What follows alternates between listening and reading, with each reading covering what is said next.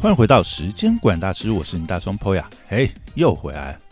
艾丽莎莎的自媒体销售学竟然在短短的两周内营销突破五千万。同样是网红 KOL 开课，为何成绩有高有低？光靠网红本身的基本盘，没错，基本上保底应该是没有问题。但能不能进一步打破同温层，甚至在募资行销的过程中，同时帮网红增粉，扩大好感度？哦，这大概是我们今天想要讨论的一个话题。那跟同期的李克太太的智商笔记所引发的争论相较，到底这个案子成功关键在哪里？今天我们就再来聊一下我们针对这个案子的案例的观察跟发现。哈，首先我们从一般常规呃募资案的这个操作来看，一般募资的案子前期规划大概就是两到三个月。我们从艾丽莎莎。在十月中左右，就在社群预告本案的预热问卷开始起算哈，再加上他前期开课平台也需要跟 KOL 之间有这个沟通啊、细化啊、签约的时间，所以这个案子原则上大致也符合我们一般对募资案的一个规划周期。但是比较有趣的一点哈，就在于就是说，艾丽莎本身她的经纪约是签在 Braceplay，我们晓得。Press Play 本身就是一个开课平台，那经济约既然签在 Press Play，照理讲不是应该开课就应该开在 Press Play 吗？但是本案募资执行的平台却是在知识卫星哦，尤其是这真的是会让人觉得，诶，有很多八卦跟想象的空间，因为尤其是像 Press Play 早期也是凭借就是众多百万级的 YouTuber 开课啊。打出这个市场名声，像比如说早期像阿迪呀、芊芊呐、啾啾鞋、囧星人，哦，真的都是呃百万等级，或者是当时也是相当知名的 YouTuber。那 Press Play 当时也操作非常好，但是我们可以发觉到哦，呃，以近期来讲啦，知识卫星真的是走了一个呃蛮不一样的路线，因为我们晓得像 Press Play 他们这边。呃，其实都有拿到一些创投 B 轮啊，甚至呃，像以这个市场上另外两大平台好了，开课平台好了，好好前阵子才获得三亿的 B 轮募资。那呃，像 Press Play 的话，诶，他应该也是有募到 B 轮，但我不确定他募到的金额。也就是说，其实市场上的呃其他两大 Press Play 或者是哈好，其实都有得到非常多的这个呃等于是资金注入，但是知识卫星目前看起来传出来，它还是算蛮个人投资的一个开课单位哈，所以它的策略其实跟市场上另外两大平台蛮不一样，它反而是因为，当然也由于它可能资源不足了。所以呢，他反而比较是专注在打造精品课程这样的一个市场定位。那近期他也拿下众多知名 KOL 的合作案哦，比如说像伯恩的喜剧演员的幽默方程式，或者是哈哈呃浩浩的百万叶配网的内容创作课哦，诶，这都是蛮吸引市场眼球，而且也是。呃，非常有影响力的 KOL 哈，他们也愿意在知识卫星上面开课。当然啦，知识卫星最近在市场表现也非常好，他们甚至有两档这个募资金额破亿的专案哈，包含是包含有一个是有一档是台大教授叶秉纯的这个简报必修课，还有一位也是在等于是不管是企业内训或者是说。呃，线上的讲师来讲也是非常知名的哈，还有一堂是超级数字力 NJ 林明章老师哈。那这两档破亿的专案，呃，或许也是让大家见识到，就是说知识卫星整个在不管是呃推课啊，或者是在呃募资计划上面执行非常成功的一点。我我想这可能也是这一次艾丽莎莎哎。竟然选择了知识卫星来当他的这个呃开课合作平台哈，最有可能的一个关键点。那当然，平台跟讲师之间的合约细节，我们外界是无从得知啊。但是可以看到，呃，这个从合作对象的成长啊，或者是说，哎，采用这种市场最高价的这个精品课程定价策略，还能够取得市场时机，呃，可以看出知识卫星真的是他在跟 KOL 之间前期的计划沟通啊，还有后面的专案执行上，嗯，现在看起来的确是市场上势头最强的团队哈。好，那我们回来再来看一下这个案子哈，艾莎自媒体销售学的预热问卷内容。因为我们想，呃，一般常规的操作来讲，预热问卷是一个募资案对外公布的一个起头，所以我们可以稍微再来看一下这个预热问卷的内容哈。当然，除了标准，它会预告就是说，好课程的规划，然后进而从里面去挖掘受众的需求，并且做一个价格区间的预告。然后最重要当然还是有名单收集的功用啊，email 啊，电话，然后最后再有一个 call to action 哦，给一个优惠折扣，顺势引导大家去这个粉砖哦留言去做一个 check，到时候也是可以省一点钱嘛。透过这个粉书呃粉书这个粉砖后台的这个讯息再去再去 call back 一次，那。不过我这里面我觉得，呃，知识卫星有做一个蛮对他们来讲，应该是他们的常规操作，因为我看他好几份预热问卷，其实都有这个选这个问题哈。但是，嗯，以前并不见得每一个募资案都会有加这个项目，就是他特别加入了一个问题是课前访谈的邀请。那我会想，之前自己也有执行过几个募资案哈。那我们在执行的时候，的确常常有时候会看到一些十分热心的填答者。那如果说当时啦，或者是我现在回头想想，哎，我们如果在针对这些填答者做一些这个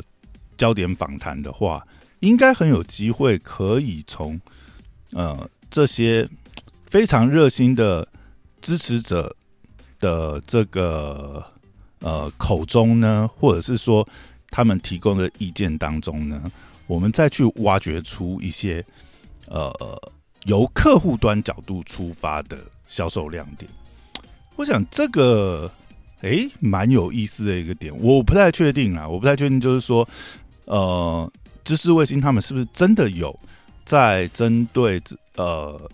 这些填卷的这个填答人呢，他们再去做一些。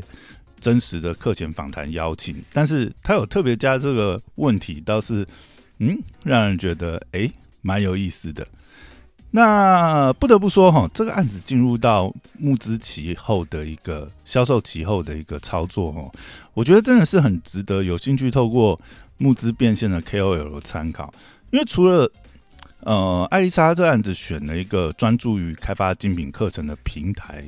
合作之外，我觉得 KOL 自己本身也必须要了解，就是说，呃，一个成功的案子一定是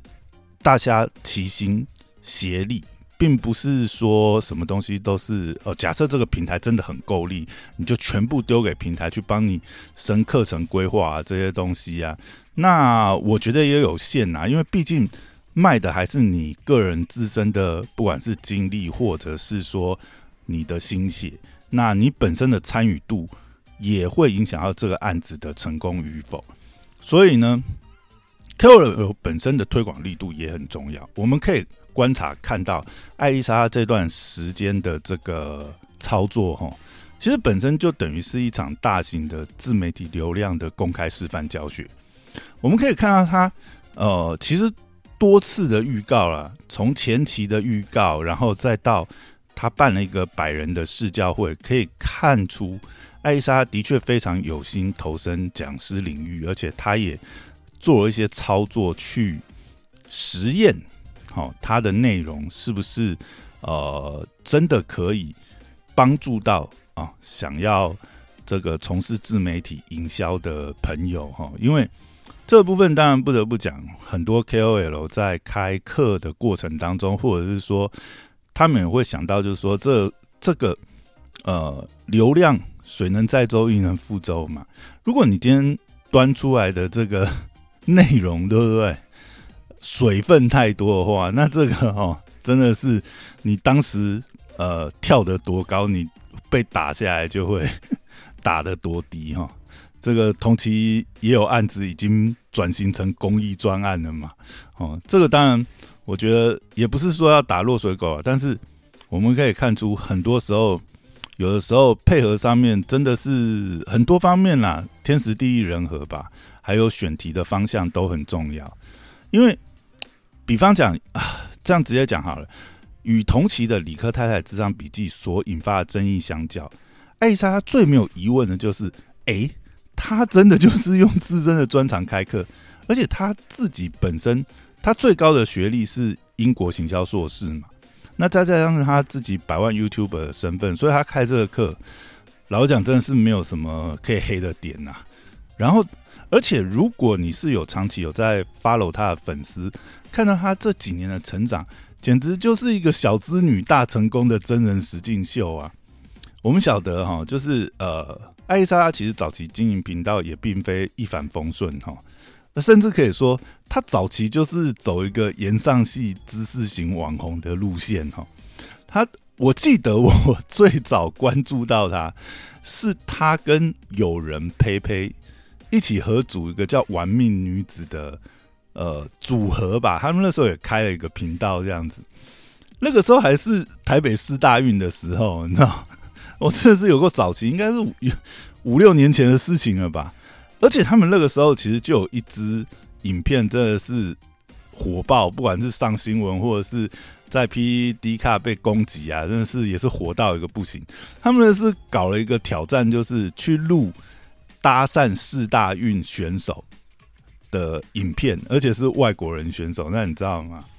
这种东西就很容易，当然它里面内容其实。其实我那时候看，我是觉得还蛮有趣的啦。那很多东西你不要太认真嘛，它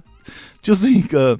好玩搞笑的一个，有点像 vlog 的这样子的一个记录影片。但是当时就引发了，哎，台女遇上所谓的外国人，是不是真的有那么 easy？哦，这种东西真的就是，哎，你知道要黑的话，千百条理由也是可以黑啦。所以呢，这个当然那个时候其实对艾莎莎呃他们这个组合“玩命女子”这个组合来讲就蛮大影响。我我不知道他们这个组合后来结束的原因是不是就是因为这些争议，然后导致他们那些定位啊，最后其实也很难继续走下去。但最后呢，随着艾丽莎莎独自去韩国游学，然后重开个人频道。然后他又切入了新的定位，包含他在韩国游学的生活啊。然后最主要可能是他当时最成功就是恋爱追男这样 女追男的话题。哇塞，那时候他大概也是，好像那个时候很少很很少这种定位方向的影片吧，就蛮成功的。再加上分享当地韩国的美妆啊、旅游啊、流行情报，那他又再次。获得广大的关注跟知名度，而且那个时候呢，他的这个好感度还不错，在 PTT 上面还被这个网友戏称为台湾 IU 哈。那个时候的转变其实也让我觉得，呃，就是那个反差蛮大的。我不知道是是不是之前人都没有注意到，哎，其实他就是之前《玩命女子》里面的 那个艾丽莎莎呢？怎么？哎？后来突然他就变成台湾 IU 了，好，可能那个年代大家这个还没有那么热爱人肉搜索还是怎么样，但我觉得他这个转型真的是讲起来是蛮传奇的，一直到这个时候，呃，艾丽莎莎才开始慢慢长成我们现在认识的模样哦。不过他也没有忘了当初合组玩命女子的这个呃伙伴佩佩啊。他们后来其实两个人还是有在艾莎莎频道合作影片，尤其是有一支哈，是呃叫做无法想象的贫困生活，直击前室友在嘉义的贫穷住宅哦，讲这个什么，有点类似在讲，比如说三级贫户的生活到底是长什么样子。那这支影片其实流量非常夸张，飘飙破了三百六十一万的观看数，那。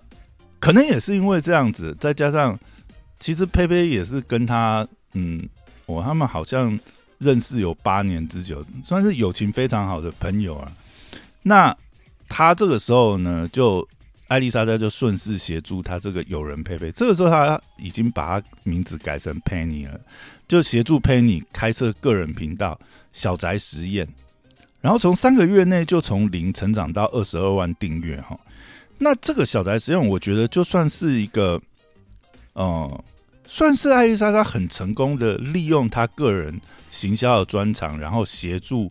有人重新定位。然后重新建立频道，那也很成功，就利用到 YouTube 这样子新媒体的流量啊。他们把选题专注在哦住宅设计，然后中古屋翻新，或是办公室商业空间设计等主题，进而把这个流量带带向有兴趣的客群，来邀请小宅实验来协助设计。因为这是小宅实验，呃，是一个 YouTube 频道，那当然背后它其实就是一个设计公司。那用这样的方式导流，我觉得以当时来讲，还算是一个嗯，算蛮新颖、蛮特别的一个模式吧。那这个时候，我想艾丽莎莎她就是从有人身上实验，发觉靠着她的行销包方式啊，包含定位、选题、脚本剪接这些，这些真的是可以用复制的方式，可以帮助很多人的频道或者说商家 IG。哦，让他们可以真的达到用流量来带销量这个目的。那这个时候，我想应该算是艾丽莎莎达到她人生高点的时刻吧。她那时候好像也在万华买一间小套房嘛，真的是赚得饱饱饱，已经开始变成这个炫富型 YouTuber 这样子走炫富型的路线。没想到就在这个时候，一直谈论到他自身实验肝胆排排石法的影片哦，又把他打到谷底。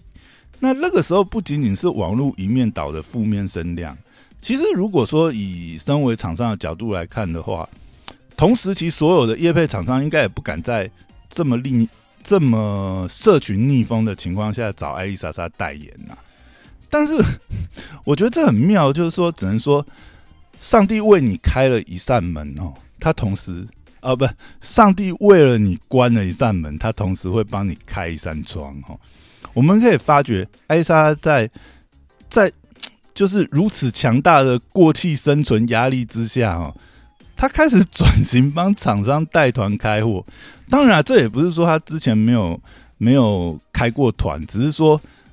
你如果说有业配接的话。老实讲，接业配真的是轻松很多了。开团要处理的事情跟联络的事情，然后包含那个开团呃销售的那些压力，我想这也不是所有的呃 YouTuber 能够去做的事情哦。只能说艾丽莎莎被逼着去做这些事情，这算对他信还是不信吗？我觉得，呃。这真的很难讲，看你从什么角度去去想哈。那他也真的蛮努力的啊。其实，呃，如果大家有看他那个时期的影片，可以发觉他影片真的做蛮自然、有趣，而且真的是有结。我相信他那个时候业配的一些商品啊，因为有些真的是跟他生活很结合。我不确定那些东西是不是他接了。厂商的团购之后才去设计那些内容，还是说他其实也抱持哎这个好用啊，那我就顺便来推这样，因为那那些内容真的设计的太自然了。如果大家有兴趣的话，可以去艾丽莎莎呃频道去翻一下，就是在他呃肝胆排石法那个事件之后呢。老实讲，他接不到叶配，但是他做了蛮多生活影片。你可以注意到，他很多生活影片后面其实是有团购业业呃团购业配的。那那些内容脚本设计，讲实在，我我真的是觉得非常厉害，大家可以呃自行搜寻一下 哦，可以观察一下，设计的非常好，真的是。呃，虽然说很多是比较偏女性的商品，连我 连我这种直男系的看到，哎，都觉得，哎，我是不是可以买来实验一下？这样生活好像还蛮惬意的，怎么怎么感觉生活品质有在提高的感觉？真的是很厉害。好，那硬是让他靠着这数档爆卖的团购品，这样其实他在那个时候，其实业界也做出口碑啊，因为大家也慢慢，其其实厂商。其实还蛮爱找的。如果说你是真的有团购带货能力的话，其实厂商口耳相传，很快你案子也接不完呐。哎呀，他就变了，变成厂商口耳相传中的这个带货女王。那回到讲这个课程的课程的上线的部分哈，